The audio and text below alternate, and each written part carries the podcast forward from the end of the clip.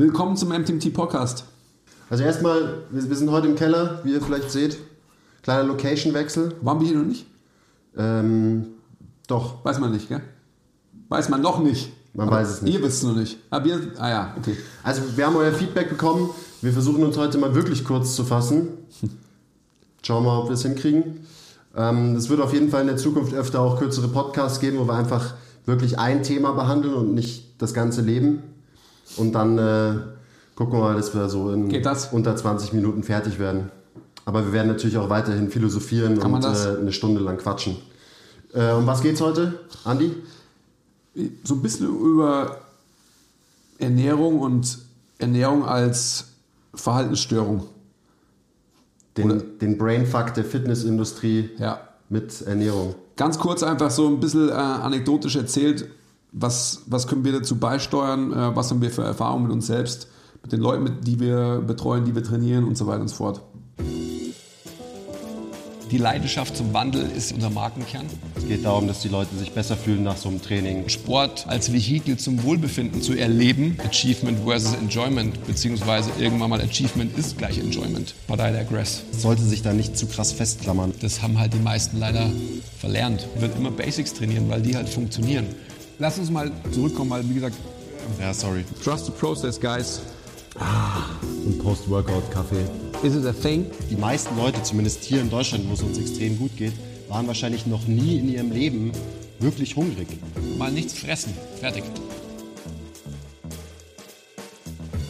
Ja, kannst ja gleich mal anfangen und so ein bisschen erzählen, was, was war denn das, das Weirdeste, was du so gemacht hast in deiner, in deiner Ernährungskarriere? Also weird war, glaube ich, immer alles, weil man alles ad absurdum getrieben hat. Das ist ja eh irgendwie klar, weil, weil ich immer versucht habe, alles so auszureizen, was man nur irgendwie ausreizen kann. Das Weirdeste und ekligste, jetzt rückblickend, was ähm, auch heutzutage selig praktiziert wird, war meine Quarkfresserei, also in der Zeit, wo, so in meinen Anfangs 20er bis mit 20er Jahren habe ich immer noch gedacht, so ich muss einfach viel Eiweiß essen. Wie viel ist, war da viel? Ich habe über 200 Gramm, teilweise, also meistens habe ich am Tag 250 Gramm Eiweiß gegessen. Und das ist schon viel. Und das habe ich vor allem erreicht, indem ich eineinhalb Kilo Magerquark am Tag gegessen habe. Und zwar so halt, dass ich äh, so total blödsinnig eineinhalb Stunden, zwei Stunden, meistens so zwei, zweieinhalb Stunden irgendwie in dem Turnus ähm, eben ein Päckchen Magerquark gegessen habe. Also so ein 250 Gramm Päckchen. Auch nachts. Nachts hatte ich dann so ein Wasser äh. Angerührt, aufgestanden, äh, weil ich pissen musste. Den Shake runtergestürzt, ähm, nicht mal umgerührt. Das, ihr wisst ja, wie sowas ist wahrscheinlich. Unten steht dann das Wasser und oben ist im Endeffekt dann so verschiedene Schichten von Quark. Oben noch so eine schaumsämige Schicht, aber meistens halt schon, also nicht schön, Ja, aber egal. ekelhaft. Nase zu, runterstürzen, weiter schlafen. Das ist wirklich eine Verhaltensstörung. Ja, Das hat nichts mehr mit Essen oder irgendwie Null, gar nicht. normalen Ernährungsverhalten zu halt tun. wirklich gedacht, ich bräuchte so viel Eiweiß. Mein rückblickend ist es wirklich, das war lustig, ja. Meine Mitbewohner haben damals immer gesagt, so meine ganze, meine ganze Bude riecht irgendwie so säuerlich nach Quark, weil sie mir immer nachgesagt haben, dass ich meine leeren Quarkbecher einfach unter das Bett geschoben habe, was natürlich Blödsinn ist. Das stimmt überhaupt gar nicht, ja. Ja, bei dir ist der Quark halt so aus den Poren schon rausgekommen. Ja, es war, es sein. war nicht schön. Also ich war auch in der Zeit, also rein optisch, ähm, ich hatte da mein höchstes Körpergewicht, was ich bisher hatte, das waren 103. Was wiegst du jetzt? Nur so als. Jetzt knapp 90. Also 90 wiege 90 plus gerade wieder. Ich esse gerade viele Brezen. Ähm, Brezen und Honig, das tut mir gut. Also schmeckt mir sehr gut und das irgendwie tut es mir auch gut. Äh, So rein subjektiv. Aber darfst du das überhaupt essen? Du bist doch Fitnesstrainer. Darfst du überhaupt Brezen essen? Da ist doch äh, Gluten drin und so. und Weiß nicht, was da drin ist. Da ist Lauge drin, habe ich vor allem gedacht, Und oder? so böse Sachen, die Lauge ist geil. Da sind wir schon wieder beim Thema. Darf man was? Man darf natürlich alles. Das ist ja immer genau das. Man darf alles, wenn es einem gut tut. Aber wir müssen aufpassen, dass wir nicht digressen schon wieder, oder?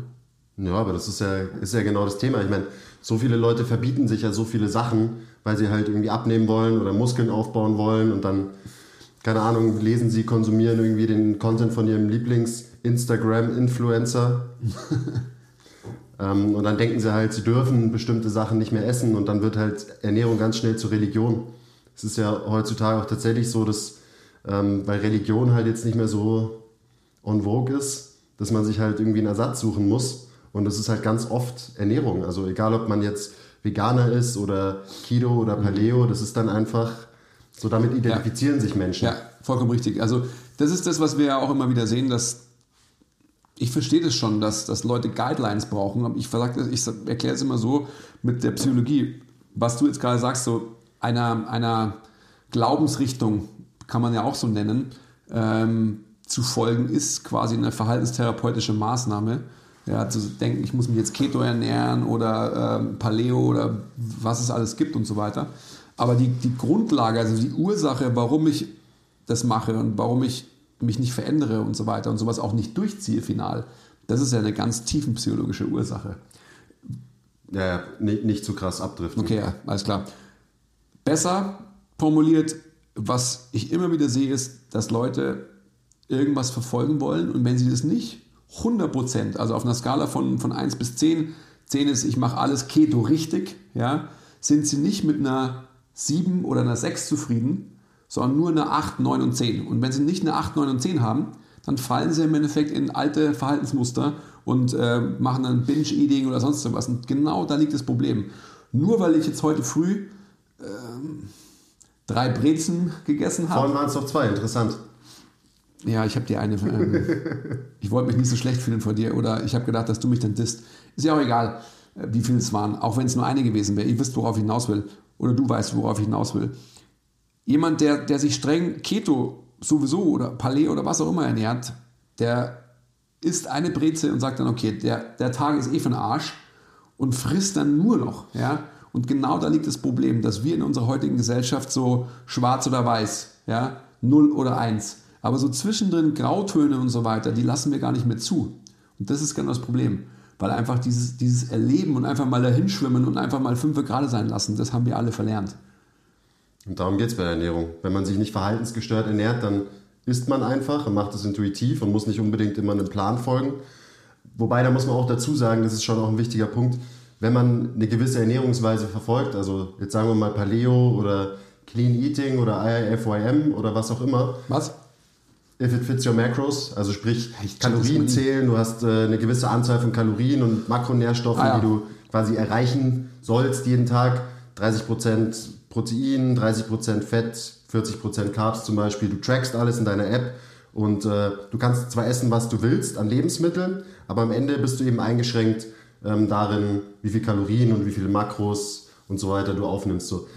Nur so am Rande. Aber, das, aber, auch, aber, auch, da wieder, also dieses Calorie Tracking, das ist schon echt eine interessante Sache.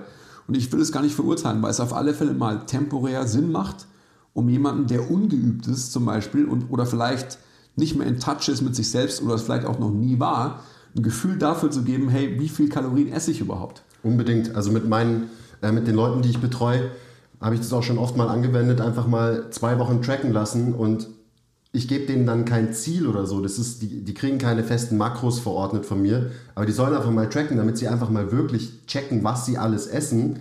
Und es ist ja immer so, ähm, wenn man jemanden fragt, so ja, wie viel isst du und so weiter, da sind Menschen einfach nicht objektiv. So, dann ist es immer so, ja, ich esse gar nicht so viel und ja, wieso nehme ich zu und so.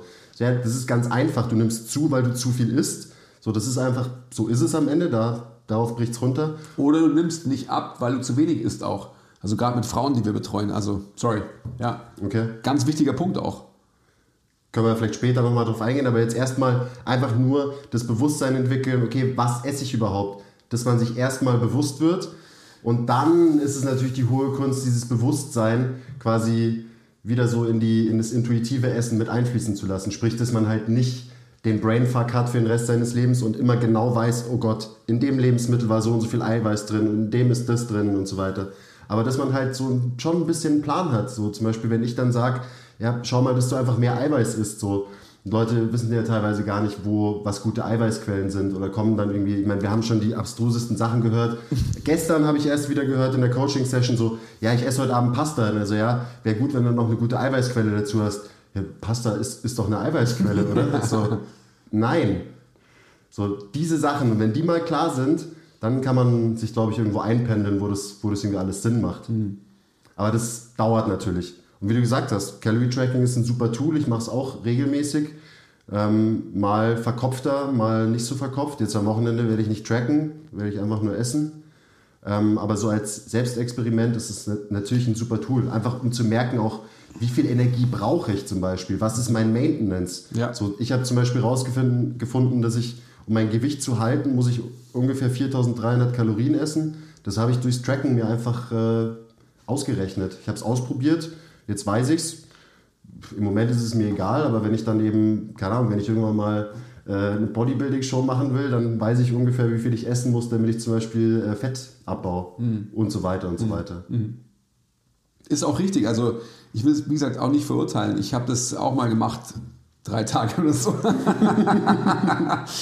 Ich habe einfach keinen Bock. Bei mir ist einfach so, dass ich halt, ich esse und sehe, wie mein Körper sich verändert. Ich sehe vor allem, wie ich performe. Äh, wenn ich jetzt sagen würde, wie ich aussehe, ist mir egal, würde ich natürlich hochgradig lügen, logischerweise. Jeder lügt, der das sowas sagt. Ähm, aber es ist mir nicht final wichtig. Das heißt, wenn, wenn ich jetzt irgendwie nicht 10% Körperfett habe, sondern vielleicht 13, 14 oder 15, dann habe ich halt das. Wenn ich weniger haben wollen würde, dann würde ich einfach was anderes machen in meiner Ernährung. Aber ich glaube, das ist genau der, der große Punkt. Und da sind Leute einfach nicht mehr in Sync, nicht mehr in Touch mit sich selbst. Und da ist natürlich unsere Industrie, also diese, ich sage es mal, Fitnessindustrie, auch wirklich eine, eine, eine verhexte, weil Leute halt mit Bildern konfrontiert werden. Also jetzt gerade, gerade Instagram, YouTube und so weiter und so fort von, von Menschen, die erstens wahrscheinlich genetisch gesegnet sind, weil sie einfach einen sehr athletischen, muskulösen, wie heißt das, muskulösen Körper haben, vielleicht auch noch gedopt sind obendrein etc. Und dann aber trotzdem verkaufen, das kannst du auch erreichen, wenn. Und das ist natürlich Blödsinn. Ja? Und da wird man halt einfach verblödet und verdummt und orientiert sich aber an solchen Leuten und verfällt in, in so eine Denkweise, dass man eben alles richtig machen muss. Und wenn man nicht alles 100% richtig macht, Dann ist eh schon alles egal. ja, und, äh, ja, genau, ihr versteht, man- was ich meine. binscht. Und da liegt einfach das große Problem, dass das, das darf man einfach nicht. Also Training, Sport, Bewegung sollte immer ein Vehikel zum Wohlbefinden sein und nicht einfach ein Stressfaktor, den ihr noch on top zu eurem normalen Stress im Leben legt. Das ist einfach eine, eine ganz, ganz wichtige Sache und, und das determiniert natürlich auch die Ernährung und so weiter und so fort. Jetzt gehe ich schon wieder sehr, sehr breit. Ich würde auch nochmal darauf zurückkommen, der, äh, der Instagram-Fitness-Influencer, der eben irgendwie einen geilen Körper hat, ein krass stark ist und so weiter, der verfolgt vielleicht irgendeinen Plan, sagen wir, der macht IIFYM und es funktioniert anscheinend für den gut.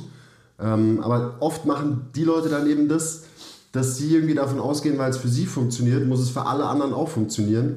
Und wenn man so jemandem folgt oder wie auch immer und den toll findet, dann äh, glaubt man dem das und dann verfolgt man das gleiche Konstrukt. Aber es kann natürlich sein, dass es für dich dann einfach überhaupt nicht funktioniert.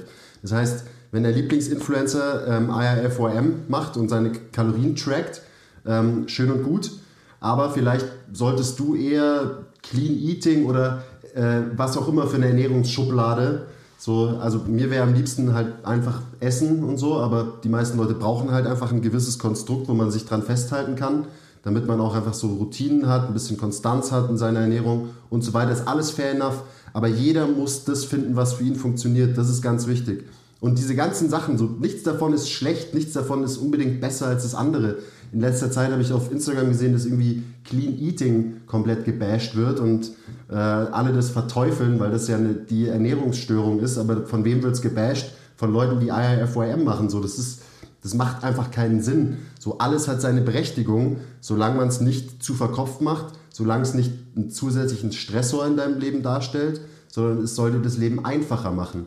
Und natürlich, wenn dir das dabei hilft, abzunehmen zum Beispiel und du dich einfach besser fühlst und äh, das klappt für dich mit der Ernährungsweise A, dann mach das halt. Aber zieh's durch. Und zwar mindestens, wie viele Wochen soll man es machen? Alle Interventionen, die ich immer implementiert habe in meinem Leben, habe ich immer 20 Tage gemacht. Nach 20 Tagen habe ich erst überhaupt die Möglichkeit gehabt, zu sehen, funktioniert was oder funktioniert was nicht.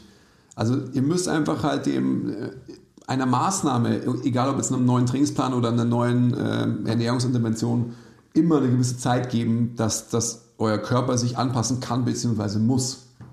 Und ich, ich muss leider noch mal tiefer gehen. Die große Frage ist doch einfach immer, also jetzt wenn wir zum Beispiel, wenn wir über Abnehmen sprechen, willst du überhaupt abnehmen? Oder denkst du, du müsstest einem Ideal folgen, weil du kein eigenes hast, kein eigenes Bild von dir? Also so nach dem Punkt, nach dem Motto, who didn't love you? Wo ist dein Defizit, dass du denkst, du müsstest so sein wie der andere? Darf nicht weitermachen, gell? Ist zu tief. Du darfst nicht weitermachen. Ja, okay. Nein. Ja, es ist auch, aber trotzdem, Leute, das ist einfach, das ist die Grundlage.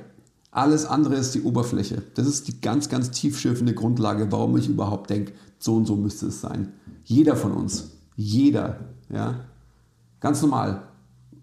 Und da wieder zu lernen, zurückzukehren zum, zum, zur Einfachheit des Seins, fünf gerade sein lassen, ernährungstechnisch auch mit einer 5 oder 6 zufrieden zu sein und trotzdem mich nicht selbst zu kasteien und zu verurteilen dafür, dass ich irgendwas falsch gemacht habe.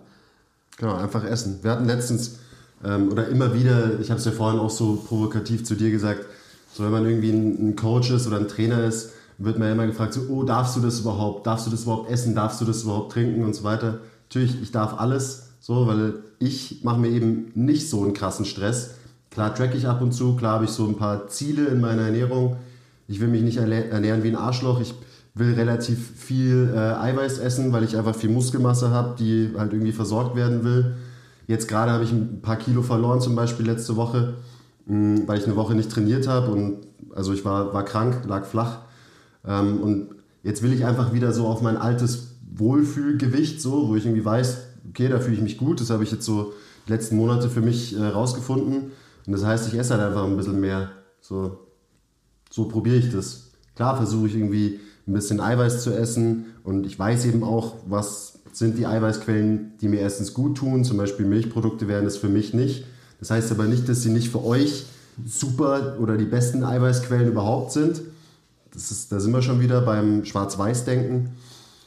Genau, und so probiere ich halt einfach wieder äh, so vielleicht ein, zwei Kilo Muskelmasse mir anzufuttern über die nächste Woche. Ich weiß, dass es kein Problem wird. Vielleicht dauert es auch noch eine Woche länger. Uh, I don't really care. Hm. Du hast gerade noch mal einen Punkt aufgebracht. Also Essen, um sich zu befriedigen, zu ersatzbefriedigen, das ist einfach eine große Gefahr, die natürlich einfach unglaublich besteht. Wir haben einfach einen Überfluss an Lebensmitteln. Jeder kann immer und zu jeder Tageszeit auf alles zugreifen, was er will. Und ähm, das ist das große Problem, was wir auch immer wieder sagen. Einfach mal nichts fressen. Also für viele ich will jetzt nicht von intermittierenden Fasten zu sprechen, weil das macht ohnehin jeder. Also jeder, der irgendwie halt sieben oder acht Stunden schläft und dann vielleicht nicht gleich nach dem Aufstehen sofort irgendwie. Du meinst, jeder, der nicht mitten in der Nacht aufsteht und sich einen Quarkshake reinballert, fastet intermittierend? Ja, da war ich halt jung und dumm. Hey, das ist fast 20 Jahre her.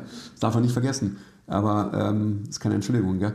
Aber normalerweise, wenn eben, wenn du sieben, acht Stunden schläfst, stehst auf, und dann nicht gleich irgendwie deine, ähm, weiß nicht, deine drei Brezen mit Honig isst. Habe ich nicht nach gleich nach dem Aufstehen gemacht. Ähm, you get my point. Und einfach mal dem Körper die, die Möglichkeit gibt, sich selbst zu klären, also sprich alles auszuscheiden, was er vermeintlich hoffentlich verdaut hat, und zwar gut verdaut hat. Und dann einfach mal zu sehen, was du vorhin gesagt hast, was brauche ich überhaupt? Also bedarfsgerecht zu essen. Jemand, der sich nicht viel bewegt, ja, ich sage jetzt mal einfach 90 Kilo wiegt, so wie ich jetzt, ich meine, was wird der für eine, für eine Maintenance ähm, haben? Zweieinhalbtausend Kalorien? Also würdest vielleicht, du dich nicht viel bewegen, dann hättest du vielleicht zweieinhalbtausend, ja. Vielleicht 2,7. Ja. ja. Zweieinhalb, 2,7 und so weiter. Potato, Potato. Potato, Potato. Aber ich bin fest davon überzeugt, dass viele Leute da ähm, oft drunter oder drüber sind. Ja, ihr könnt jetzt sagen, ja, drunter ist doch gut. Ist gut, wenn man es ähm, mit Ziel, mit einem gewissen Ziel verfolgt und nicht einmal einen ganzen Tag nichts isst, dann wieder überkalorisch isst und zwar überkalorisch in der Form, dass es halt einfach Kalorien sind, die einfach keine Dichte haben, die einfach keine Nährstoffdichte mitbringen, also sprich dem Körper nichts zur Verfügung stellen, was er eigentlich braucht und so. Das werden wir auf jeden Fall auch nochmal in einem weiteren Podcast mehr drauf eingehen, also ja. genau solche Sachen. Ähm, so was ist überhaupt gesunde Ernährung und so, so gibt es das, was, oh ist, was ist gesund, was ist ungesund, ist auch nochmal ein Fass, was, was man da aufmachen kann.